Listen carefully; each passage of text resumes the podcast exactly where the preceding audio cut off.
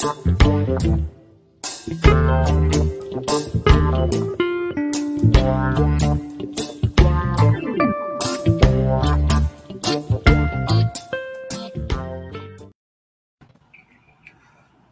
bom dia, Luciana. Um prazer estar com a sua presença aqui com a gente, falar um pouquinho sobre a questão da saúde mental e os desafios que a gente tem nessa área. Bom dia, Sandro. Bom dia, Douglas. Todos que nos ouvem, nos acompanham. É um prazer estar aqui com vocês para dizer aí, continuar essa conversa do professor Pascoal sobre justiça social. Né? Acho que é Uh, é um tema convergente, é disso que se trata, e a gente tem tido muita preocupação, né, por estar num município que foi pioneiro aí, né, na construção de modelos de cuidado territorial, democráticos, né, de uma verdadeira revolução da concepção de saúde mental e do direito das pessoas a se cuidarem é, diante das necessidades reais da vida, né, com apoio e continuo, continuo, contínuas garantias né, de direitos de estar em sociedade, né, de acessar a melhor forma de tratamento, é, e nesse momento muito preocupados aí, né, numa mobilização, é, temendo uh, um processo de terceirização também nessa área é, tão decisiva, né, e tão delicada e central no enfrentamento da própria pandemia de Covid. E Luciana, você é, falou bem sobre essa questão da terceirização e a parte da saúde mental eu, eu, eu, acompanho já há algum tempo, né? Porque não é de hoje, né, que o serviço de saúde mental aqui da cidade vem sofrendo, né, com a falta de profissionais, com a estrutura é, das unidades de saúde. Eu, eu me recordo que ainda no governo Papa a gente teve uma representante, uma coordenadora que falava, olha, mas a a gente tem uma, aqui na cidade, a gente tem cinco CAPs, mas a resolução do governo federal, Santos deveria ter dois, do que adianta ter cinco capengas, enfim, né? Com algumas coisas desse tipo, e para quem vivenciou e sabe da importância estratégica que foi da revolução, como você falou, né, Luciana, com, com o Ticanori, que já teve aqui na RBA várias vezes, o Lancete também, que eu tive a oportunidade de entrevistá-lo várias vezes, né? A gente sabe o quanto isso é, se perdeu aqui na cidade. E recentemente, né, no mês passado, houve uma audiência pública na Câmara justamente para discutir essa questão da terceirização da saúde. E, Luciana, queria que você falasse para os ouvintes, é, para os internautas que acompanham a gente, quais são os eventuais prejuízos numa eventual terceirização da, da saúde mental aqui no nosso município? Que, o que, que isso pode causar? Olha, eu acho que é fundamental é, é, o entendimento de que é, há uma, há uma é, preocupação imensa de terceirização no campo da saúde, de maneira geral, é, pensando que objetivos de empresas privadas né, são distintos né, dos objetivos que tem o Sistema Único de Saúde, né, que é um sistema que foi criado como uma estratégia de se promover justiça social. Né? não acessar a saúde somente aqueles é, é, que, te, que têm seu emprego garantido, que têm as suas oportunidades né, de, de uma renda é, mais tranquila, que garante a subsistência e suas escolhas, né? E o SUS nasce como esse grande projeto, né, no bojo do, do, do processo de redemocratização do país, como uma estratégia de é, de fazer justiça social como uma estratégia de garantir o acesso a partir da necessidade das pessoas, dos grupos, das comunidades, e não a partir dos valores de mercado. Né? Então, essa questão é uma questão muito delicada no campo da saúde, que nos preocupa desde lá de trás, do processo de, né, de legislação, é, tanto de responsabilidade fiscal, quanto da terceirização das áreas das atividades fim, né? E é, é, aí com a emenda constitucional 95, né, que, que, que nos agudiza né, uma fragilidade é, de financiamento do sistema que sempre foi subfinanciado, né, e vem sendo é, é, é devorado né, pelo mercado privado, é, mas que só é, mas que é de fato o único mecanismo institucional estatal que sustenta né, um, um, uma base aí de acesso universal e equânime, que fez aí é, toda a diferença para o enfrentamento da pandemia, né, embora é, tão desvalorizado é, e tão desfinanciado, né? Para a saúde mental, a gente agrega algumas delicadezas, né? O cuidado em saúde mental envolve afeto, envolve construção de vínculo, envolve é, relação de confiança, né? E é o que não pode ser sustentado numa insegurança dos próprios trabalhadores, né? Esse trabalhador que precisa se oferecer enquanto mecanismo de mediação de afeto, né? Enquanto, enfrenta, é, é, enquanto parceiro no enfrentamento do estigma, né? Enquanto é, parceiro no enfrentamento das barreiras de acesso a, a, ao exercício pleno da cidadania das pessoas que têm, desculpa, problemas é, de saúde mental. Né? Como é que se faz isso é, submetido a uma é, é condição né, de relação de trabalho é, de rotatividade, de insegurança, de precarização?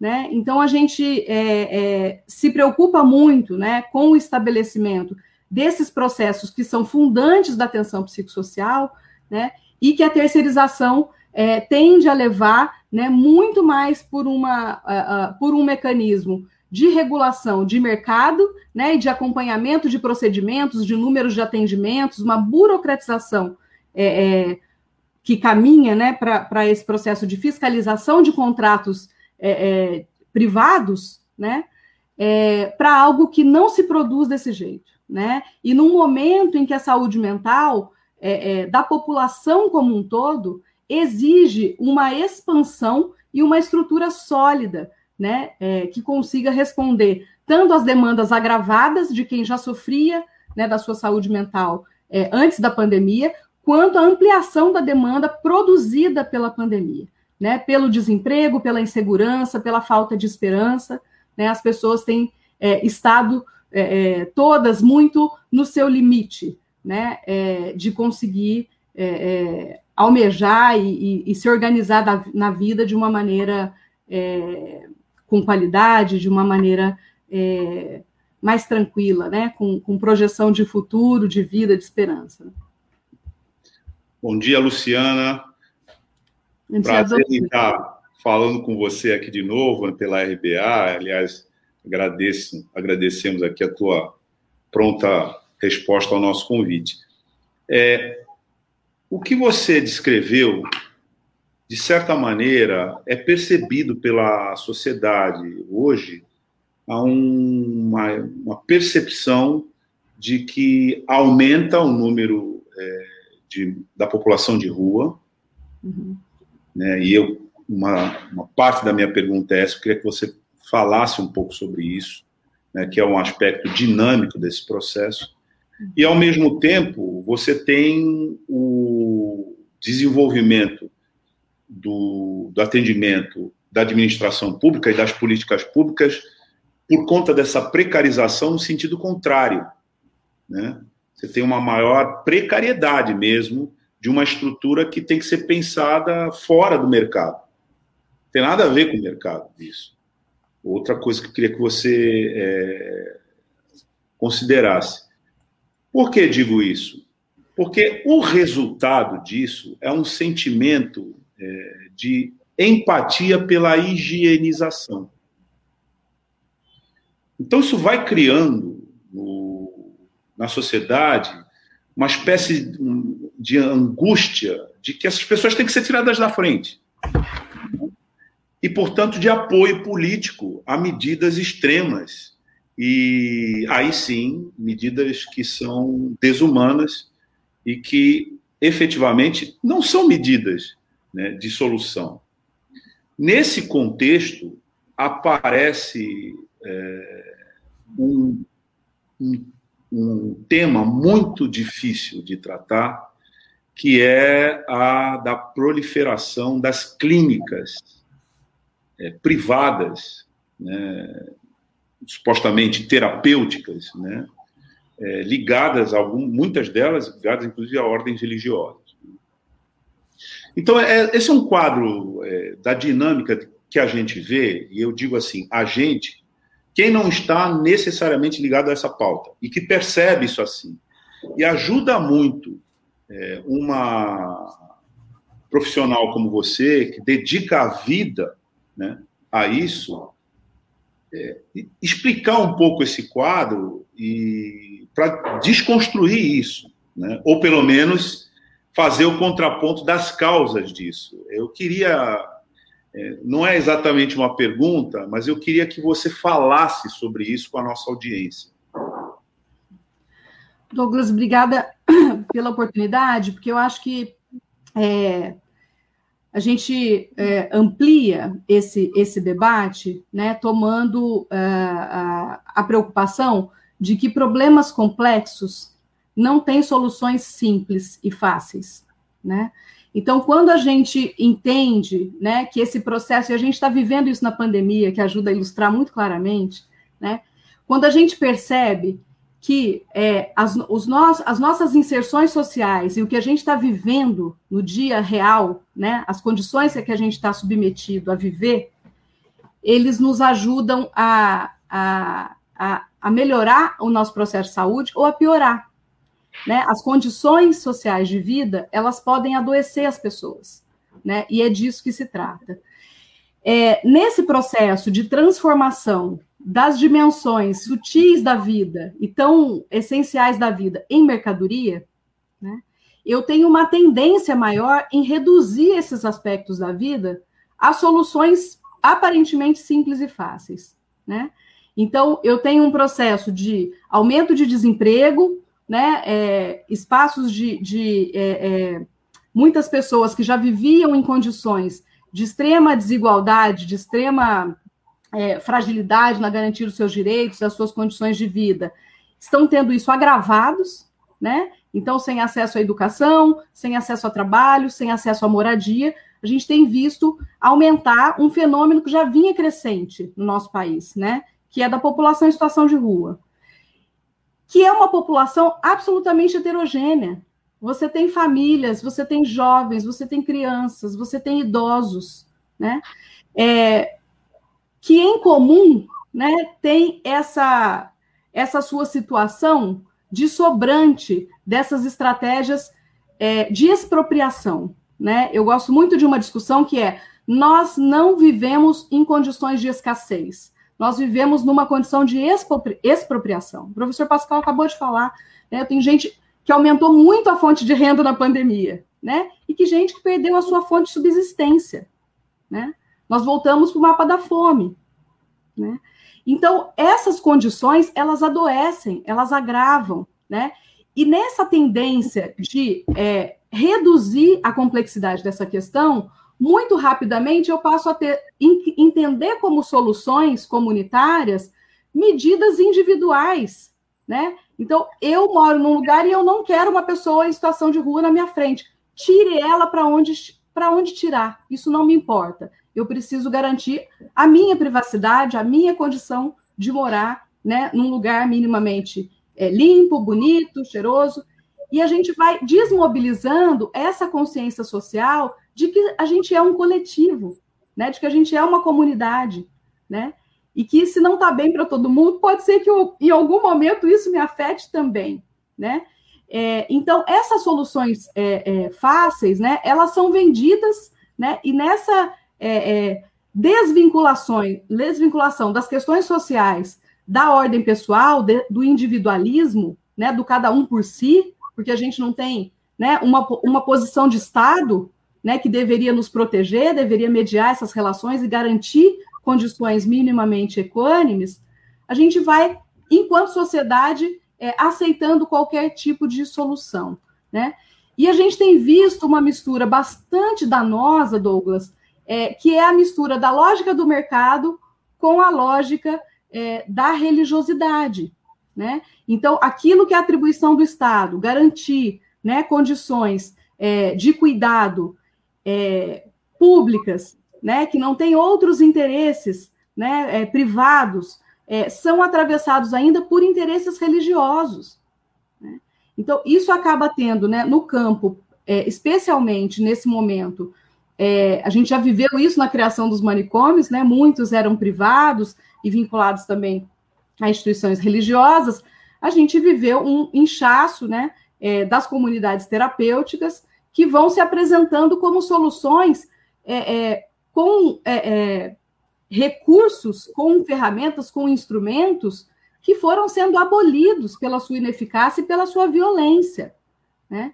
Então, a gente se depara com pessoas que foram é, é, é, é para a situação de rua é, por absolutamente né, não contarem com nenhuma estrutura de proteção, né, vivendo aí as suas dores, as suas desesperanças, as suas as, as, né, as, as adversidades da vida, né, e que estando na rua também encontram no uso de algumas substâncias é, psicoativas um conforto para dormir, para não sentir fome, para poder encarar a vida e até para sonhar, porque fica difícil sonhar quando a gente está com fome, quando a gente não tem esperança, né? E aí dizer que o problema dessa pessoa é o uso de droga e que ela vai para uma instituição longe desse lugar, né? Que oferece uma solução que muitas vezes é ela é, é, abrir mão de quem ela é, ela aderir a uma fé que não é dela, né? Ela sustentar financeiramente uma instituição com o suor do seu trabalho que não é valorizado enquanto trabalho, né? Mas como recurso terapêutico, né? A gente tem visto violências é, profundas, né, sendo reproduzidas nesses espaços e o pior, né, com é, utilização dos nossos recursos públicos, né, com os nossos impostos. Né? Então, na mesma lógica da terceirização, né, a privatização, a delegação de um cuidado que é de responsabilidade estatal, né, é, levar as pessoas a perderem é, o pouco que elas têm, né, em termos da sua, é, é da sua cultura, em termos dos seus recursos, da sua capacidade de sobrevivência, né? E muitas vezes prometendo às famílias, né? No desespero das famílias, prometendo às famílias aquilo que é que não é possível de cumprir, né? Eu brinco que é me traga seu filho, eu te devolvo outro em seis meses, em um ano, né? Uma família desesperada pode cair nisso, mas o poder público não pode, né? Então o poder público tem mecanismos, né? Para rechaçar esse tipo de resposta, tem mecanismos, nós construímos na nossa sociedade brasileira, vimos construindo há 30 anos soluções não violentas, soluções garantidoras, né? E que precisam ter, fazer parte é, da escolha dos governos, né? Então, pessoas não, são, não devem ser tomadas como problemas, né? Mas as pessoas devem ser tomadas como parceiras na solução dos problemas, que são de ordem social, de ordem da saúde, né? De ordem é, é, é muito mais complexa, né? É, do que rapidamente a gente pode é, concluir se a gente olhar com superficialidade para os problemas. Luciana, é, você estava tocando é, nessa questão das comunidades terapêuticas, e eu sei que você foi é, presidente do COMAD aqui em Santos, né, o Conselho Antidrogas, é, Conselho Municipal, né?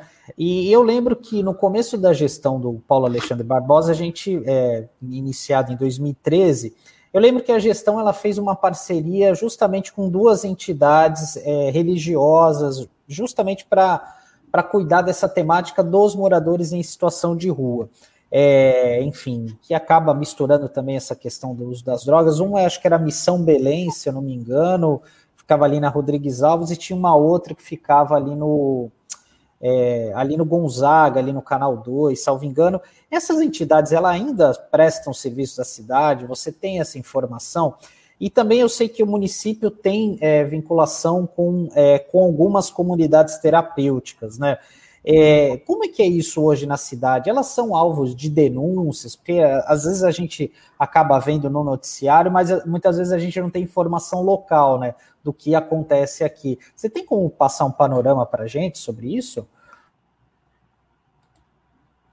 Sandro, é, o município, quando eu, eu assumi a, a, a, presidência do conselho, que o Comad ele deixou de ser um conselho antidrogas e passou a ser um conselho municipal de política sobre drogas há bastante tempo é um dos primeiros conselhos né, nessa área no Brasil. Né? Então, algo que já preocupava né, e já abria ali uma possibilidade de controle social, de participação popular nessas pautas. É, temos uma política municipal sobre drogas por resolução do Conselho desde 2016, que não é implementada. Né? Temos um abandono das deliberações das conferências municipais no município, o que é muito preocupante, né? Porque aí a gestão vai tomando medidas, né, sem dialogar com essas instâncias maiores de participação, né, sejam nas conferências municipais e seja, seja né, no, no, nos próprios conselhos, né? É, quando eu assumi a, a, presidência do Comad, a gente é, assumiu a partir de uma conferência que se posicionou muito claramente, inclusive uma das deliberações que foi ratificada nessa última conferência foi a, a, o remanejamento de todo o recurso utilizado em comunidade terapêutica para a rede de atenção psicossocial do município. Né? O município de Santos é uma referência até para tecnologias duras. Então, não tem o que justifique eu exportar munícipes de Santos para dizer que eu vou cuidar em Peruíbe, onde é uma das comunidades terapêuticas conveniadas, em Pedro de Toledo.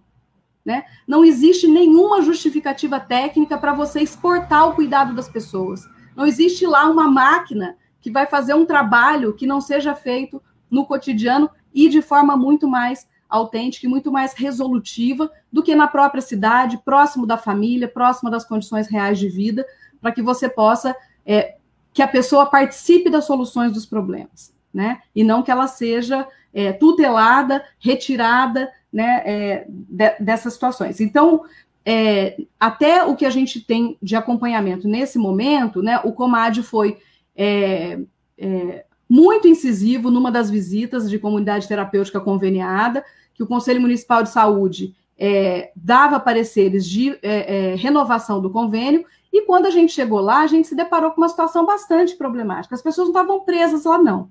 Mas as pessoas estavam comendo, tomando leite é, é, vencido, requentado, dividindo meio ovo, né? fazendo trabalhos em nome de terapêutica, com os ventiladores cortados. Então, alguns diziam assim: cortaram porque é castigo, porque as pessoas ficavam sozinhas e o proprietário da comunidade ficava em outro terreno, que era a casa dele né? Então, quando as pessoas precisavam. E o contrato dizendo que as pessoas estavam num lugar protegido 24 horas, né? Então, eles ficavam ali sozinhos. Então, lava banheiro, porque é terapia, não tem que lavar banheiro, porque tem que aprender a lavar banheiro. São homens feitos, já sabem lavar banheiro, né? Vão, vão sair dali com um trabalho de lavar, né? Ah, aqui a gente tem um, um, um, um, projeto de inserção no trabalho. Como é que é? Ah, dá três meses de internação, a gente libera eles para pedir emprego aí na cidade. Eles não são cidade, isso não é geração de emprego e renda, né? Isso utilizado com recursos da saúde, né? Então, as duas conferências, as duas últimas conferências municipais de política sobre drogas, pedem o remanejamento desses, desses recursos. Essa comunidade é, especificamente, a gente se posicionou frontalmente contrários à, à, à continuidade, né, à renovação do convênio. Esse convênio foi é, extinto pela nossa tristeza, não porque o poder público desistiu, a comunidade desistiu. Acho que você achou tão vigiada que acho que a gente acabou cansando, né, de dizer, olha, tem que cumprir isso, tem que cumprir aquilo. A comunidade desistiu. Então existe uma só conveniada hoje em Peruíbe, né? E isso, a família tem que ir lá, né, o dia que a prefeitura tem transporte para levar para visita, né? É, as pessoas, quando vinham para o atendimento no CAPS AD, que deveria ser uma garantia, tinham que vir com recurso próprio, pagando ainda para o monitor acompanhar. Né? Então, é você, é, é, é, de um grau de exigência e é de um grau de é, abandono da responsabilidade né, estatal, e o que nos assusta, né, é, num município que também poderia ter três CAPs AD funcionando 24 horas, há um CAPs AD bastante precário, que funciona em horário comercial, né? Então, as pessoas hoje que querem se tratar com problemas de drogas não encontram no município uma saída é, é, é, prioritária. Né? Esse município não estruturou uma política prioritária de atendimento às pessoas que têm problemas com drogas. Então não adianta eu queixar que as pessoas estão usando drogas nas ruas, né, e que está aumentando essa demanda, porque este município, inclusive, recebeu recursos para implantação de Ô, dois Luciana. serviços 24 horas e não é, implantou. É, eu ia até te perguntar isso. Essa comunidade terapêutica que você falou, que é em Peruíbe, ela atende somente homens e mulheres? Tem algum local específico para mulheres? E você tocou num ponto muito importante, né? Porque o, a prefeitura aderiu há alguns anos aquele programa O Crack é Possível Vencer, né? Que eu nem sei se existe de fato, né? Porque a gente nunca mais ouviu falar nele. E ali existia uma. A prefeitura recebeu uma quantidade de recursos significativa, né? Enfim. E, e uma das contrapartidas era justamente da criação desses dois CAPs AD, né? Que seria o AD3, né? Que seriam 24 horas, né? Que coisa que a gente não tem hoje, né? Esse o CAPS-AD, como você se referiu, fica ali na encruzilhada, na Silva Jardim, né? Salvo engano, no imóvel que já foi questionado, enfim, várias vezes. A prefeitura fala que há uma dificuldade grande de encontrar, né? E eu sei que essa é uma luta antiga aí do Comad. Eu queria até que você falasse sobre esses recursos, né, do crack é possível vencer, porque a prefeitura, se não me engano, recebeu acho que quase 900 mil reais é, é para isso, né? É porque assim, o que a gente vê, é, não somente aqui na Prefeitura de Santos, mas em outras, é que investiu muito no tripé da parte da segurança, né? Do crack é possível vencer. Porque tinha aquela viatura, aquela van, enfim, com câmeras, enfim, porque isso é o que chama a atenção para o público. Mas essa parte assistencial aos pacientes, isso infelizmente fica num terceiro, quarto, quinto plano. É, Sandro, é, a gente, assim, das anotações, são mais de 900 mil reais recebidos, então o município fez uma pactuação que está ainda no site, você coloca lá no Google, é, Prefeitura de Santos, plano crack é possível vencer. Né, se comprometendo, então, com estratégias né, de segurança, de cuidado e de proteção, né, é, e das estratégias de cuidado nenhuma foi implantada. Né? Então, o CAPES hoje da Silva Jardim era para funcionar como um CAPES 24 horas, né?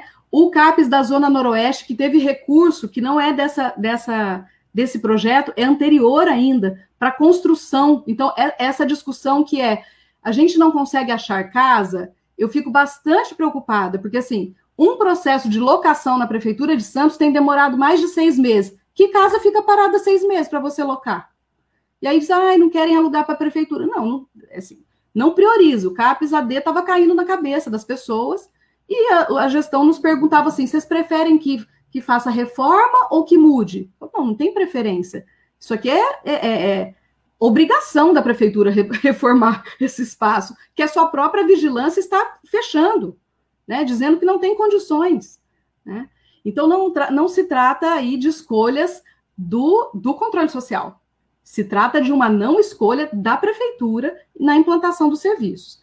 Então, para essa questão que a gente não acha casa, né, tem um tempo impossível de se locar uma casa, demorando mais de seis meses para se, se efetivar um contrato.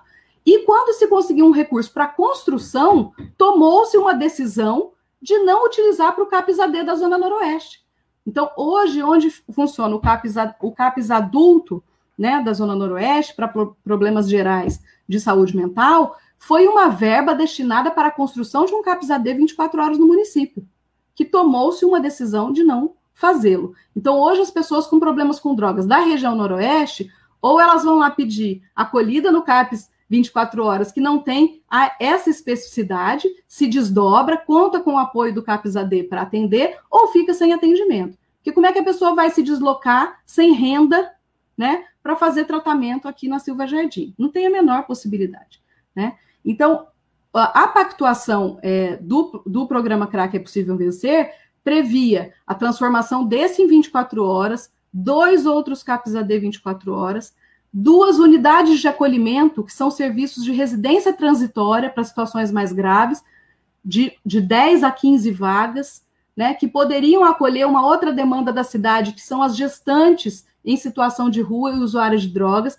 que têm os seus filhos retirados, né, e levados rapidamente para adoção, são violadas, fogem dos serviços de saúde para não perderem seus filhos, né? E embora esse esse equipamento esteja no plano decenal de direitos da criança e do adolescente, esteja no plano municipal de política sobre drogas e nas duas conferências, quase que não entra no PPA. Novamente, né? Porque o município inclusive fez uma lei querendo notificação compulsória de gestantes usuárias de drogas ou expostas a drogas, que a gente não sabe até hoje o que isso significa, mas não concorda é, em implantar esse serviço que é de fundamental importância para a gente preservar o direito de mães ficarem com as suas famílias e dos filhos ficarem com as suas famílias e com as suas mães.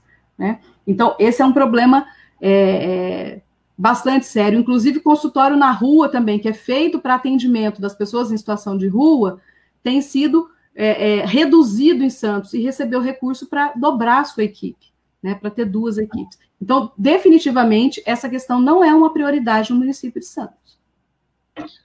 Luciana, nós estamos acompanhando a proposta de emenda constitucional 32, que altera substancialmente, em determinados aspectos, liquida o Estado e a administração pública, repassando é, as atividades que seriam consideradas anteriormente né, direito social para o mercado e que você pode fruir na medida em que você pague por isso.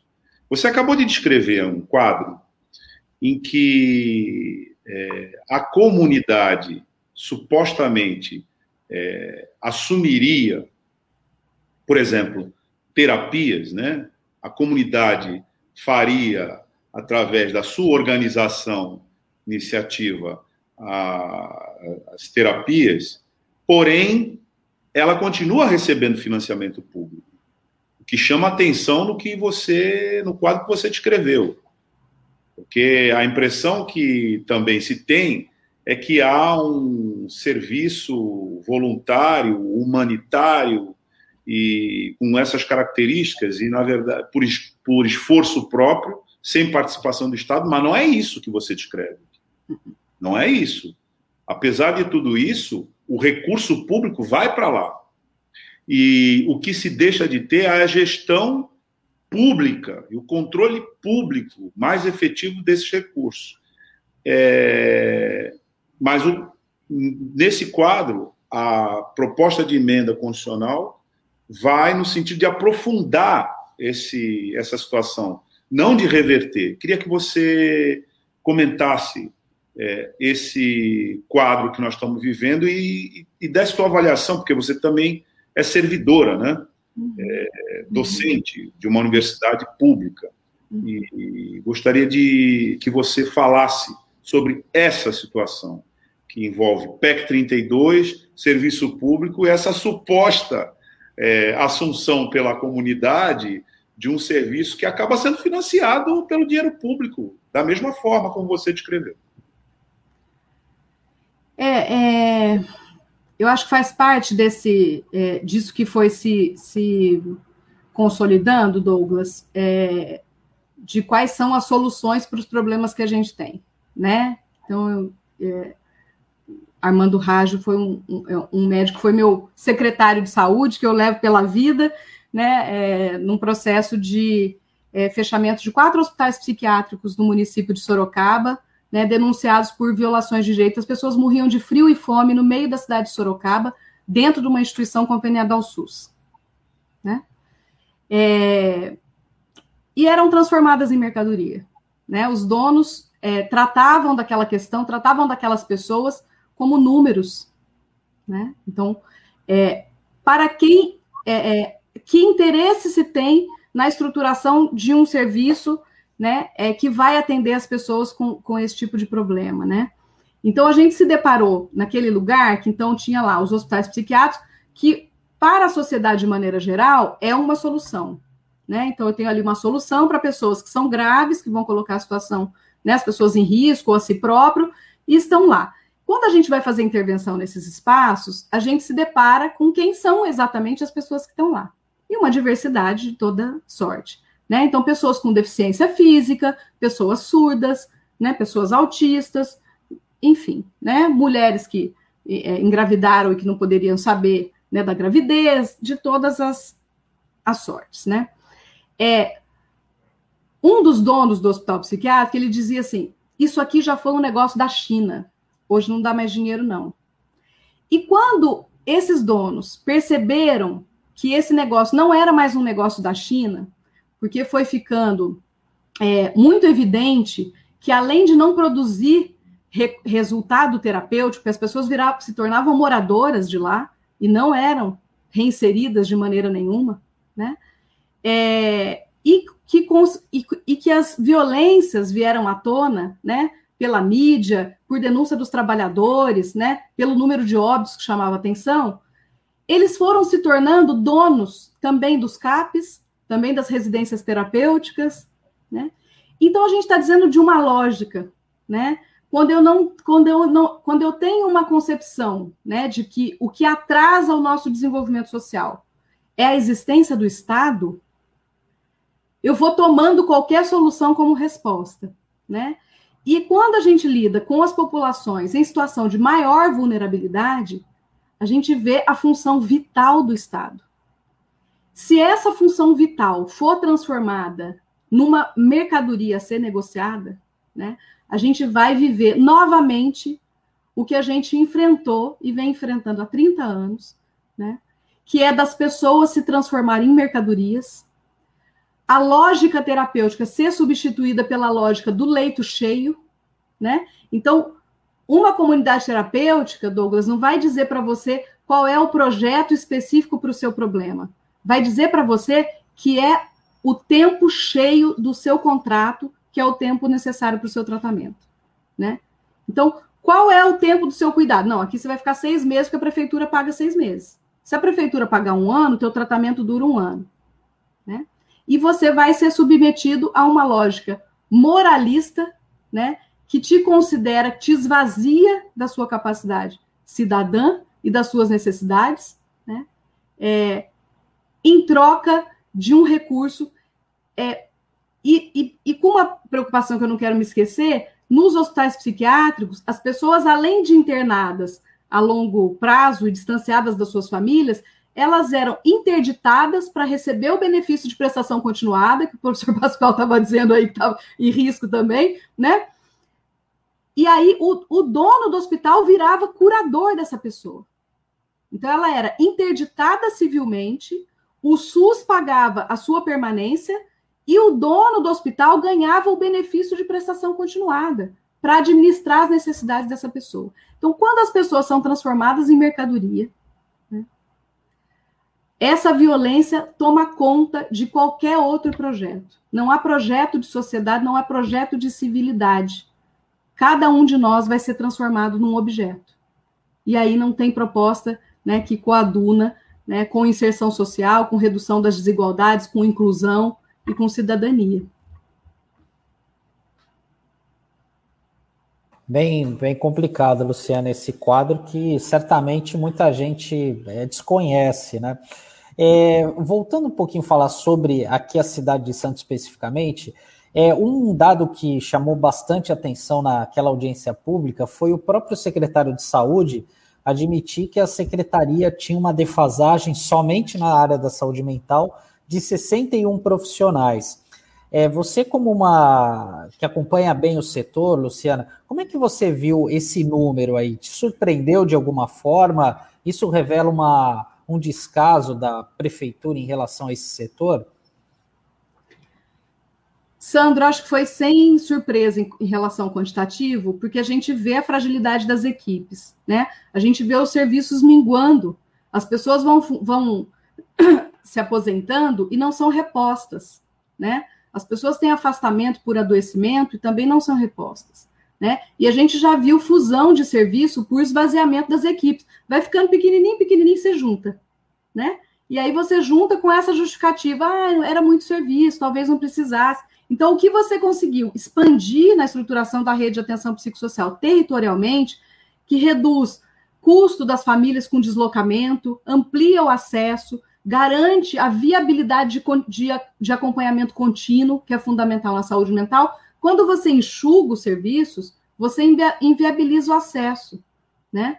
E aí, você, nessa lógica de não reposição, o que me foi bastante surpreendente naquela audiência foi dizer: olha, agora para fins de reposição, a gente pode considerar só um ano de desligamento. Bom, então todas as pessoas que foram desligadas, né, por aposentadoria, essas vagas que não foram repostas, elas deixam de existir porque elas não existiram. Então, assim, é, é, é talvez uma assunção de responsabilidade das, gestão, das gestões anteriores que não tomaram a, repo, a reposição como algo mínimo de sustentação para os serviços que já existem, né?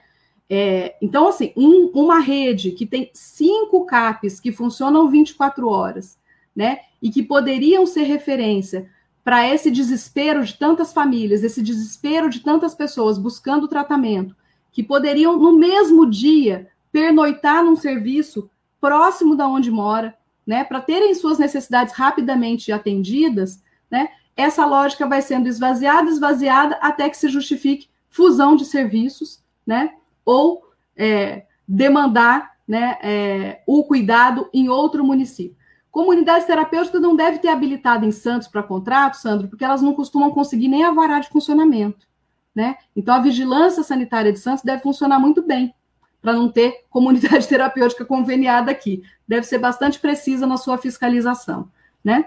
Então, é, acabam é, virando esses recursos. É, então, uma, uma preocupação bastante importante é como se sabe que tem 60 trabalhadores faltando, né?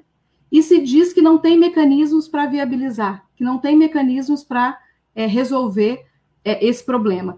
Nos pareceu, né, e é algo que a gente levou para aquela audiência, que a precarização tem sido utilizada como um mecanismo para justificar a terceirização, né? Então, sabe aquela coisa, a gente deixa o SUS tão ruim, tão ruim, que a gente pensa numa solução que é, que é fora do SUS? Então, é inimaginável, né? O SUS, a capilaridade que o SUS tem, a potência que o SUS tem, é impossível substituir. Inclusive, as empresas privadas sabem disso e querem vender trabalho para o SUS. Não querem substituir. Querem usar a estrutura do SUS, ganhando em cima aí do que é pago com convênios médicos, porque tendo um grande acidente, tendo uma situação de agravamento, tendo um familiar com grave problema de saúde mental, não é no convênio que você vai resolver, é no SUS.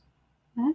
Então, é bastante preocupante quando essa solução vai sendo circulada né, como uma resposta a essa é, problemática. Então, não me assusta daqui um tempo a gente ouvir aí uma medida que é vamos fundir os serviços, que tem muito e tem pouca equipe?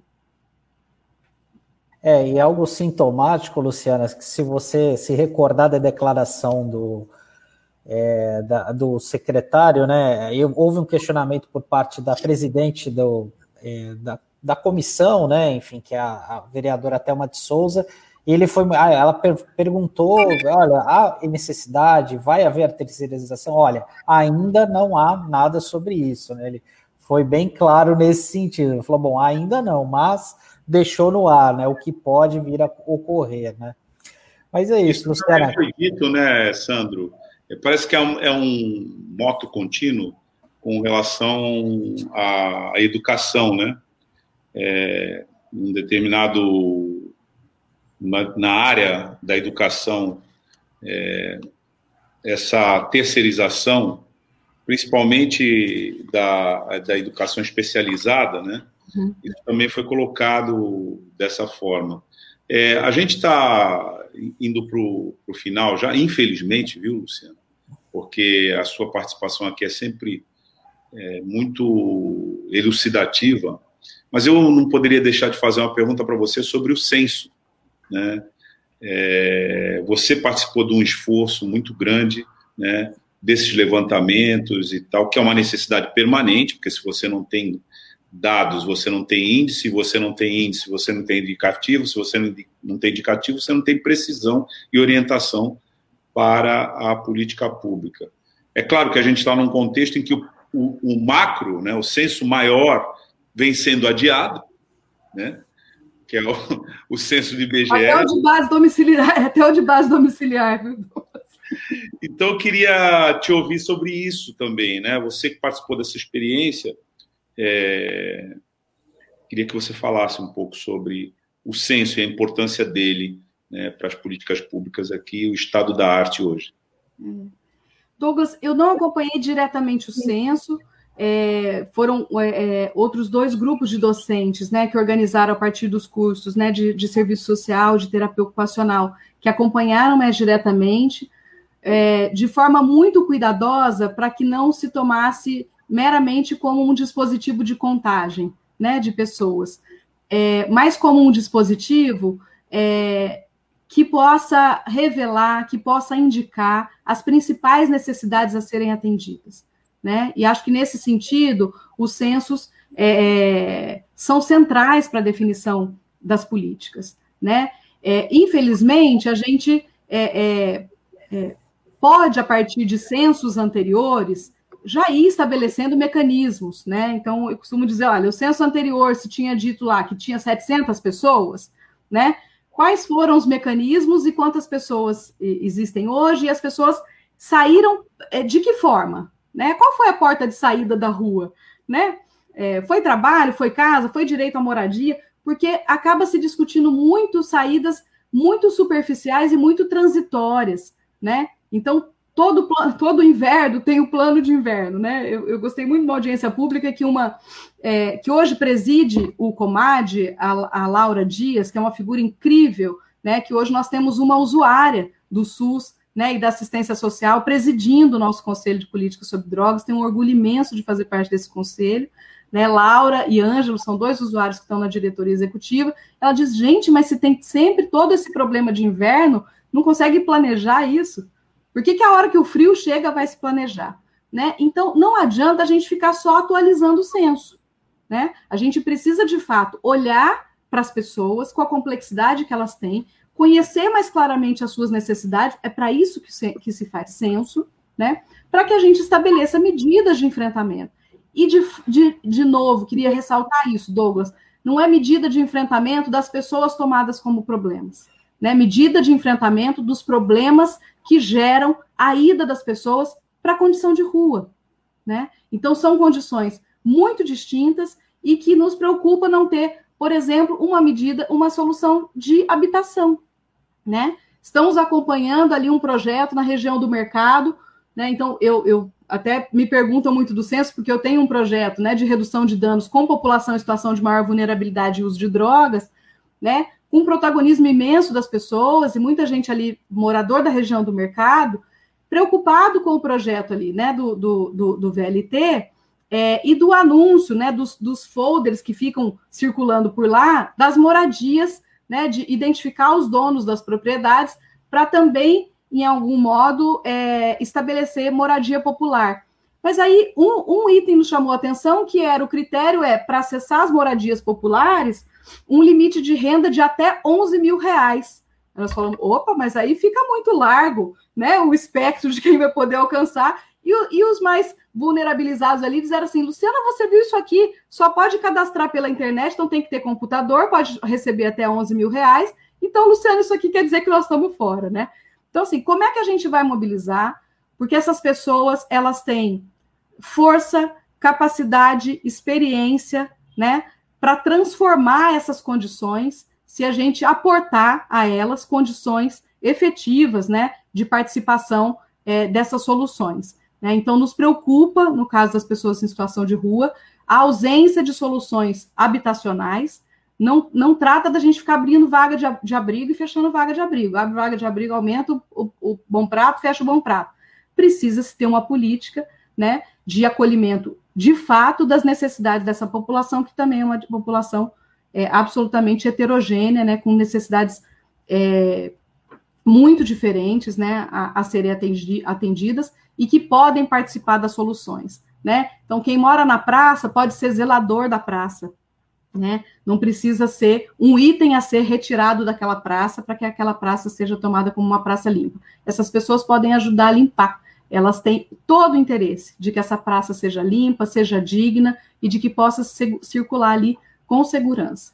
Né? Então, é nisso que a gente acredita e é para isso que a gente tem se colocado à disposição também do município, né, do, da, da municipalidade, para construir juntos soluções garantidoras. Né? Nesse sentido, acho que todos os conselhos estão à disposição, né, a universidade à disposição, todos os docentes né, que desenvolvem ali é, trabalhos junto com essas populações né, estão à disposição para construir soluções garantidoras de direitos. Tá ótimo, Luciana. A gente agradece a tua participação, teus esclarecimentos que foram muito importantes aqui para a nossa audiência. Muito obrigado pela atenção. Muito obrigada. Até a próxima oportunidade. Tchau, tchau. Boa semana. Obrigado e até a próxima, Luciana.